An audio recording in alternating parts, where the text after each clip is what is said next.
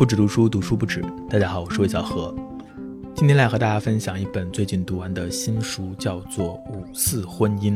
呃，这本书呢，好像以前是出版过的，但我是第一次看。其实五四我们都很熟，一想到五四，我们就会立刻想到鲁迅、胡适、新文化运动或者新青年等等。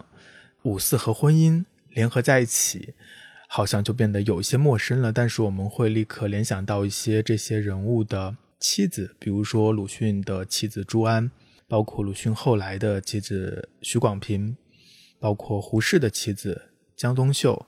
或者闹得满城风雨的徐志摩和这个陆小曼的婚姻等等，就关于民国时代总是有很多的八卦，很多的传奇。那是一个变革的时代，是一个大家都在挣脱枷锁的时代。呃，对当时的新青年来说，枷锁不仅来自于社会，还来自于家庭的内部。其中最大的一条就是来自于家长的这个安排的婚姻。这对于受过新教育、渴望自由恋爱的年轻人来说，当然是不可以接受的。但是很多情况是家里已经给定了亲，或者，呃，这个所谓的新青年他还没有独立，就已经被安排结过婚了。于是就出现了很多逃婚的现象。有很多年轻人他们没有办法改变父母的决定，但是他们也不承认。家里给安排的妻子就自己跑掉，跑到大城市去开始新的生活。那在过往的叙述当中，这当然是一种进步或者是一种反抗啊，因为那个安排呢，那种婚姻，这种什么盲婚哑嫁都是糟粕，都是旧时代的东西。那我现在挣脱它，逃脱它，当然是进步的。但是大家很少注意到，就是新青年逃跑了，跑掉了，旧女子却跑不掉。就是那些被安排和这些新青年结婚的这些女性，她们的命运往往很悲惨。在这本书当中，作者写到，在一九二二年的一个报道中有记载，河南省被新青年抛弃的旧时妻子，有七成以自杀收场。所以五四时代，男性当然要挣脱自己的枷锁，但女性身上的束缚却要更加的紧，也更难以挣脱。在以进步为主旋律的叙述当中，这一面往往是被忽略的。那孔慧仪的这本《五四婚姻》就是从女性的角度出发，重新去回望那个时代。她在后记当中写道：“我写这本书的目的，就是想要探讨能否以公允的态度重估五四时代的女性，能否从她们的角度平实的看她们面对的世界。”在这本书当中。可以把它当做是一个传记来读。它讲了七位女性的故事，这些女性大部分都和我们熟悉的刚刚提到的一些著名的文化名人有关，分别是朱安，她是鲁迅的妻子；然后是江冬秀，她是胡适的妻子；然后是许广平，她是鲁迅后来同居的妻子；然后是张幼仪，她是徐志摩的第一任妻子；然后是曹佩生，她是胡适的恋人。然后是陆小曼，她是徐志摩的第二任妻子。最后是林徽因，她是梁思成的妻子。那徐志摩正是为了追求林徽因，所以第一次离婚。这七位女性有旧时女子，也有新女性，她们在那个快速变化的时代里度过了完全不同的人生。那今天的节目呢，就来和大家分享其中的几位女性的故事。在进入他们个人的人生之前，可能还要介绍一下，就是那个时代的新女性的这个概念。好像在清末的时候就有以男性为主力推动的妇女运动，当时有两个大口号，一个是反缠足，一个是新女学。这当然是好的，是进步的。前者可以提高女性的体能，那后者呢，则是可以提高女性的智能。当时不管是维新派还是改革派，都认为这是强民的基础。在这个基础上的改革，新女性所要达到的主要的目的是为了培养一种贤妻良母。之后，胡适提出来，女子运动的最高目标应该是造成一种能够自由独立的女子，自由独立才成为中国妇女运动的第二个浪潮当中的核心的价值。在二十世纪的二十年代，传统家庭结构的这种贤妻良母的观念，变成了五四新女性的这种独立人格的观念。这当然是一种进步，但是需要了解的一个现实就是，呃，要成为新女性可没有那么容易。呃，这个人格的独立的资格也不容易获得，要符合几个条件才能够成为新女性。其中第一条最重要，就是要在新式学堂接受过教育；第二条是毕业后有一份职业；第三条是婚姻自主；第四条是要参与公众生活，不只是在家庭范围内活动。最最重要的就是第一条，要有新式教育。但是这个背景并不是一般人可以达到的，所以在那个年代，在那个时代，成为新女性，并不是人人都有机会的。大多数人是在毫无选择的情况下，终于被新文化运动的这一代人贴上了落伍或是封建的标签。那我们要介绍或进入的第一个人物，也是这本书写的第一个人物朱安，她可能就是这样的一个位置。她是一个彻底的旧式女子。朱安出生于一八七八年，她的家里是从商的，但是她从小没有接受过什么教育，四五岁的时候就开始缠足，因为当时不缠足的话，女孩子是找不到好人家的，而结婚当然是当时的女性人生中最重要的一件事情。直到一八九九年，朱安二十一岁的时候，他们家才给他找到了一门亲事，男方就是一位周姓前任官员的长孙，就是我们知道的周树人。一八九九年三月，周家正式提亲，呃，朱家允婚了。但是周家却拖到一九零一年四月才向朱家请根，就是拿这个新娘的生辰八字，然后来择一个日子成婚。啊，估计是当时周家确实经济不太富裕。呃，本来是计划在这一年年底结婚的，但是当时周树人，也就是鲁迅，他拿到了留学日本的奖学金，所以呢，这个婚事就缓了下来，等到周树人回国之后再说。鲁迅这一走就走了好多年，订婚是一八九九年，成婚是定在了一九零六年，基本上过了六七年之后。而且周树人回来结婚还是被家里人给骗回来的，说是母亲重病，要不然他可能都不会回来，因为他对于这个婚姻是持反对态度的。他也是留学的新派人物，但是周树人或者说鲁迅，他终究还是拗不过家里，他还是遵守了这个所谓的诺言也好，就是这个婚约也好。而且虽然周树人他是新派的人物，他们的婚礼还是按照传统的风俗来进行的。但是当天结婚的晚上，他们并没有圆房，新郎并没有理朱安，呃，他只能自己坐在床边。那结婚之后的第二个晚上，周树人就到他母亲的房间里去睡了。三天之后，他就离开了绍兴，回到了日本。基本上从结婚开始，朱安就开始了他的这个呃透明的人生。在鲁迅回到日本之后呢，朱安就成为了周家的媳妇，住在周家操持家事。她的婆婆鲁瑞对她也是很喜爱，因为她也很能干。但是丈夫一直在海外，还是让她感到不安。作为那个时代的妻子，她一方面是想要和丈夫团聚，另一方面她也希望能够为周家诞下子嗣。一九零九年，周树人终于回国，作为长孙嘛，他必须要挑起家里的担子。之前看过周作人的传记，里面就提到，其实周作人一开始的工作呀，还有他的上学，很多时候都是靠鲁迅来提携的。鲁迅其实担起了整个周家的一个很重的担子。他回国很大程度也是因为这个原因。他回国之后不久呢，就去北京啊，在教育部找到了一个工作。但是他回国之后呢，仍然不进朱安的房间，也不和他说话。他去北京的头几年也是自己一个人在那边，他的妈妈还有朱安都没有过去。一九一四年的时候。啊，他们结婚也好几年了。朱安就给人在北京的鲁迅写了一封信，建议他纳妾。一来是生活有照应，二来是希望能够为周家传宗接代。这个“纳妾”这两个字寄给鲁迅，他当然会觉得非常荒谬。他也没有回信，但他在日记中记了一笔，就是说这个来信颇谬，颇为荒谬。一九一九年，鲁迅终于决定将全家搬到北京。那朱安作为周家的一份子，也和家人一起北上。在北京，周家三兄弟都住在八道湾的房子里面。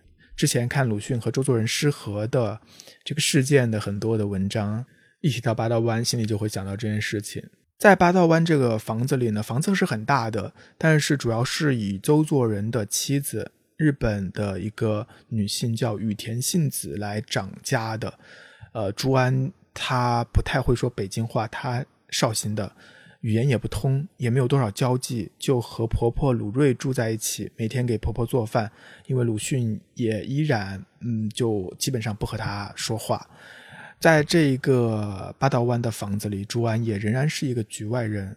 虽然来拜访鲁迅的年轻人会称她为师母，但是这些年轻人也都知道鲁迅的婚姻的实际状况。他在周家的一个位置，就像一个透明人一样。接下来到一九二三年七月份，就是刚刚提到的鲁迅和周作人决裂了，他自己搬出了八道湾。朱安这个时候陷入了一个绝境，因为鲁迅给了他两个选择：第一个是留在八道湾，第二个是回绍兴老家。回绍兴老家就完了，因为他就等于是弃妇了。如果在家里的那个环境下是很难生活下去的。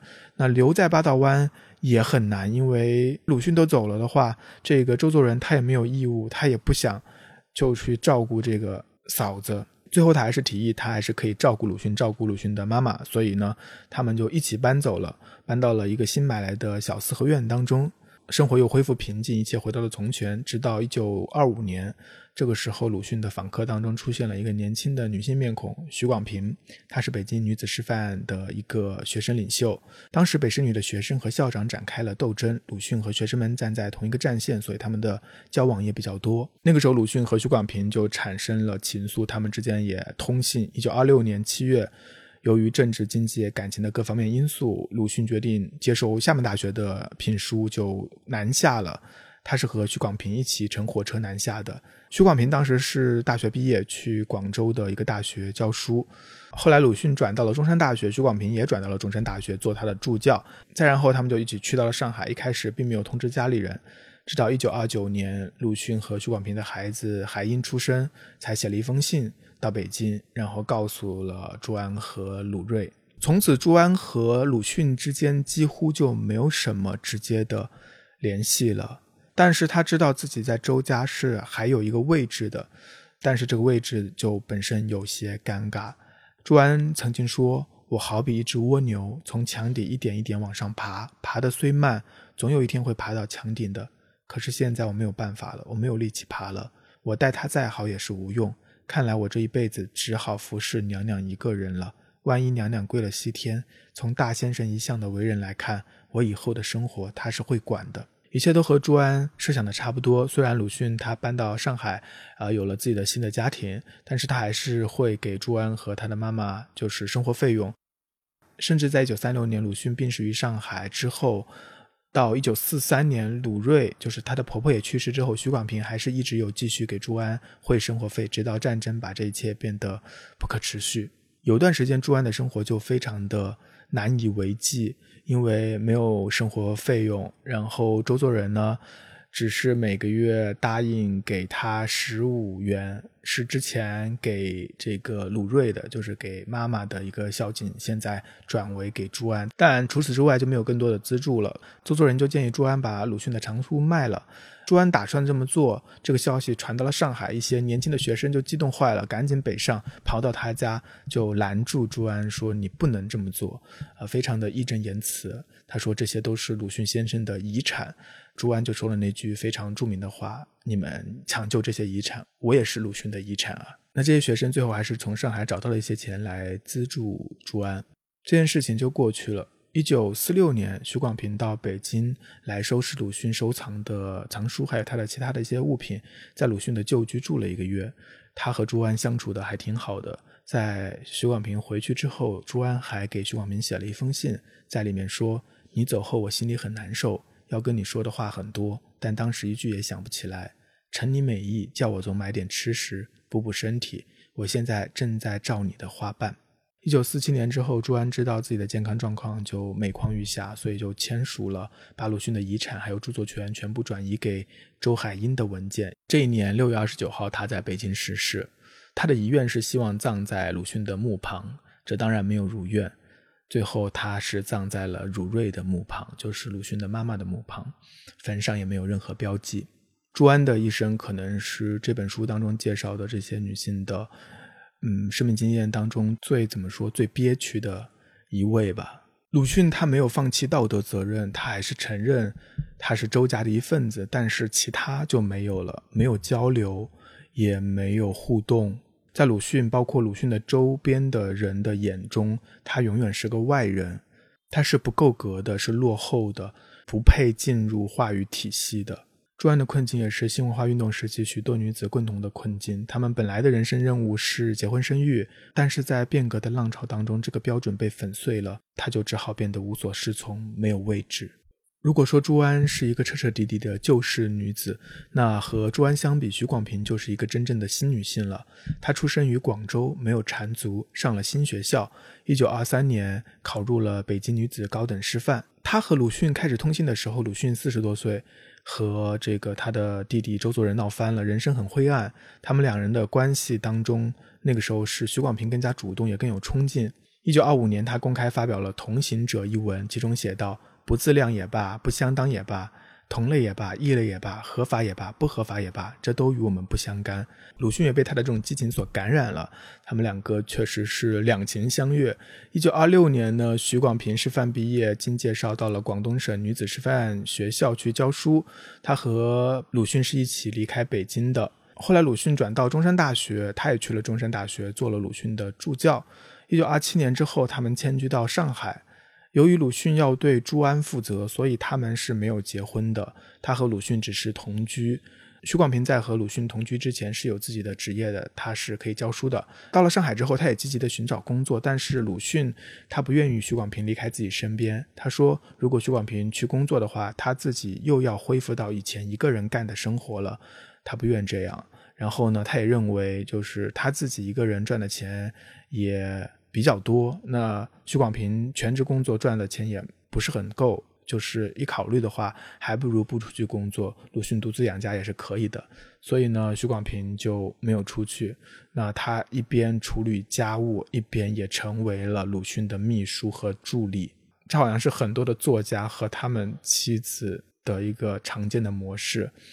至于他的儿子出生之后呢，许广平想要恢复职业女性的身份地位，就更加困难了。这里其实是有一点讽刺的，就是徐广平她本来是站在妇女运动前线的年轻女子，是一个很有斗志的这样的很有理想的一个新女性，但是经过了自由恋爱和个人选择来建立的婚姻关系，最后竟然使她失去了原来的独立地位，好像是有一点讽刺。徐广平后来在文章当中写道：“为了寻求活的学问，向社会战斗的学问，去请教鲁迅先生。”然而后来却消磨在家庭和小孩的繁琐上。一个女人如果这两方面没有合理的解决，没法放开脚走一步的。这苦恼的情形不是男人所了解的。许广平和鲁迅是在一九二五年相恋，到一九三六年鲁迅逝世前后不过十一年。他丧夫的时候才三十七岁，但是他的人生好像已经是一个彻底的中年了，就是好像也不太有更多的可能了。朱安和许广平依旧一心，两个女性，然后都和鲁迅有关系，然后他们的不同的人生的轨迹也是蛮有代表价值的。那下面一位呢是江冬秀，江冬秀可以和朱安做一个小小的比较，因为他和朱安一样，也是家里给胡适定好的这个亲事，他也是从小缠足，虽然认得字，但是没有上过新式学堂。他在十四岁的时候就被家里给他和胡适定亲了，但是最后江冬秀他的一个人生的状况和朱安还是有很大的不同的，在前期他们的人生阶段还挺像的。一九零四年定亲的时候，他才十四岁，到了一九一零年，胡适考取了庚子赔款留美奖学金，要去美国读书，他就和朱安一样，只能等在家里。但是有一点很关键，就是胡适和鲁迅的性格毕竟非常不同。胡适在美国，呃，母亲给他写信，就说这个江冬秀经常来看望他，还帮他做家务。他就通过母亲写信给江冬秀道谢，并鼓励他抽空读书。按以前的传统，没有结婚之前，他们是不能直接通信的。但是胡适再三的向母亲强调，这新礼俗不避嫌，所以他们后来就直接通信了。在一九一三年，他给胡适写了第一封信。除了通信呢，胡适还鼓励他放脚，鼓励他读书。这和鲁迅和朱安的关系还不一样。鲁迅和朱安是非常冰冷的，在婚前是没有任何的接触的。那胡适和这个江冬秀之间还是有一些接触，但是胡适在美国还是有新的恋情的。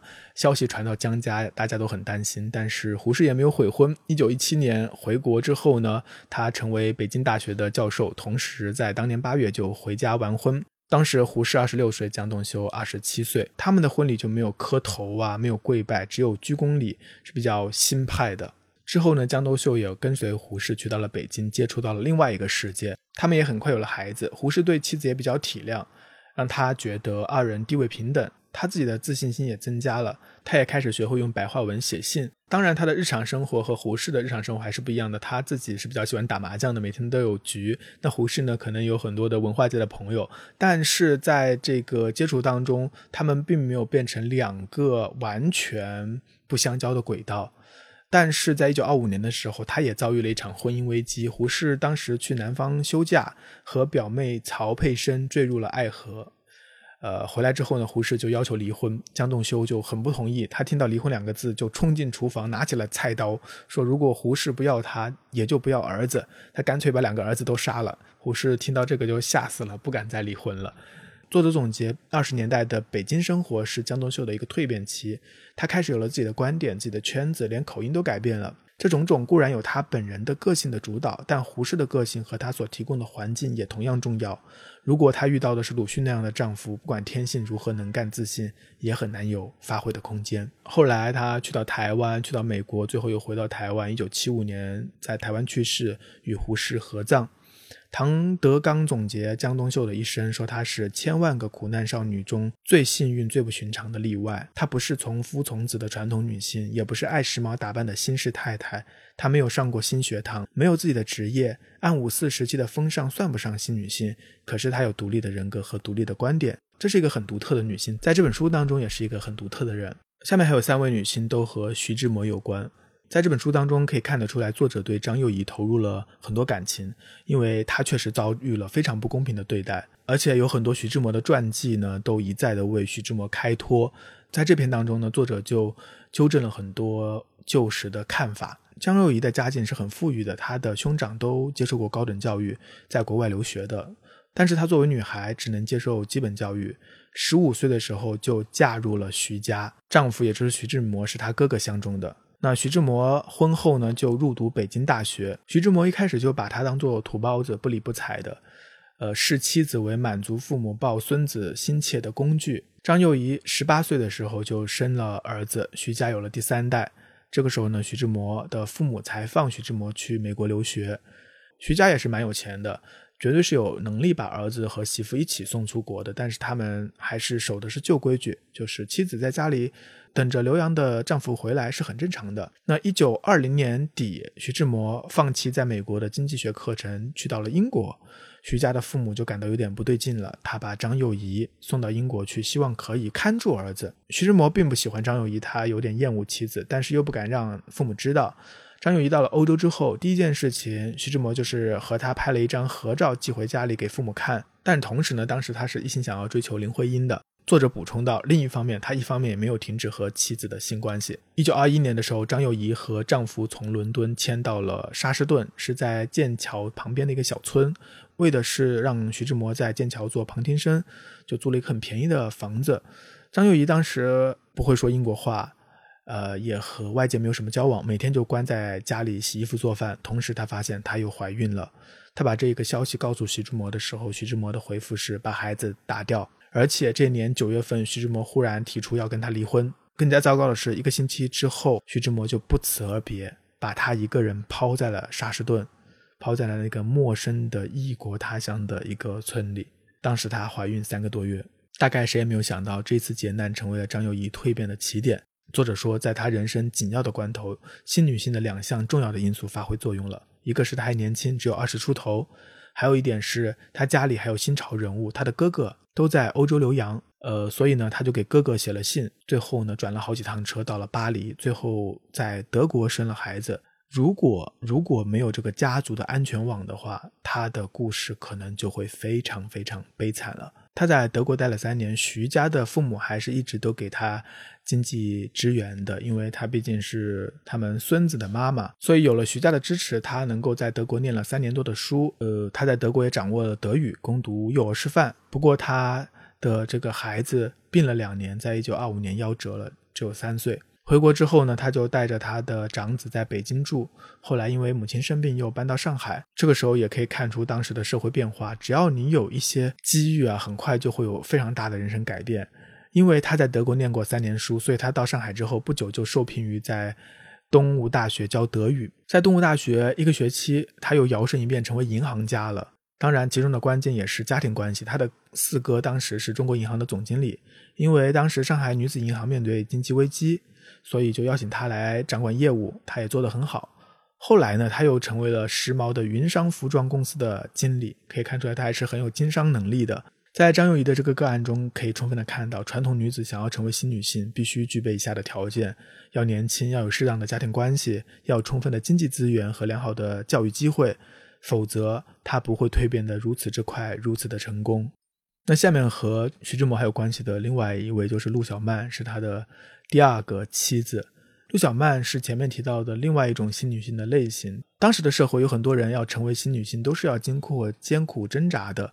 像徐广平，他小时候上学还是要经过一番抗争的。但陆小曼她就属于幸运儿，她从幼儿园开始就上新式学校，因为家里是这么培养她的。她十几岁的时候就英语啊、法语啊都还行，已经是社交圈的名媛了。在那个时候，把女性会分为新旧两种人。最简单的分界线就是看她有没有经过新式学堂，有没有读过书。那陆小曼在这方面当然算是新女性，但是同样是念新学堂，有的人毕业了之后会谋求专业发展，有的人会投身社会运动，也有人拿了文凭就当做高等装饰，自己继续做个无忧无虑的小姐，等到合适的婚姻对象出现的时候，就搬到另一个家庭去做一个无忧无虑的少奶奶。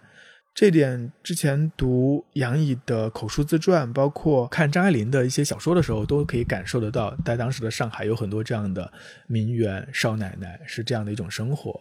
陆小曼她是十七岁的时候就结婚了，她的丈夫是西点军校毕业的优秀毕业生王根，也是政界的青年才俊。他们结婚之后呢，陆小曼就成了典型的官太太的生活，每天就是购物、票戏、打牌、跳舞。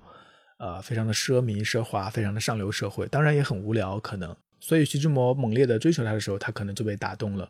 来捋捋徐志摩，他当年呢是在伦敦遇到了林徽因，就为她着迷，然后就想要离婚。啊，后来离婚成了，但是林徽因并没有选择他，所以呢，他后来又转而去追求陆小曼。就像林徽因回忆当年徐志摩的时候，就说徐志摩当时爱的人不是真正的我，而是他用诗人的浪漫情绪想象出来的林徽因。林徽因还是非常理智的。那徐志摩爱上陆小曼，可能也是这样。他是把陆小曼作为一种浪漫的想象的对象，陆小曼作为一个官太太太无聊，爱上一个浪漫的诗人，可能也是这样的一种想象。所以他们在结婚之前可能都没有真正的了解彼此，结婚之后呢，一下子就发现两个人都过得不愉快。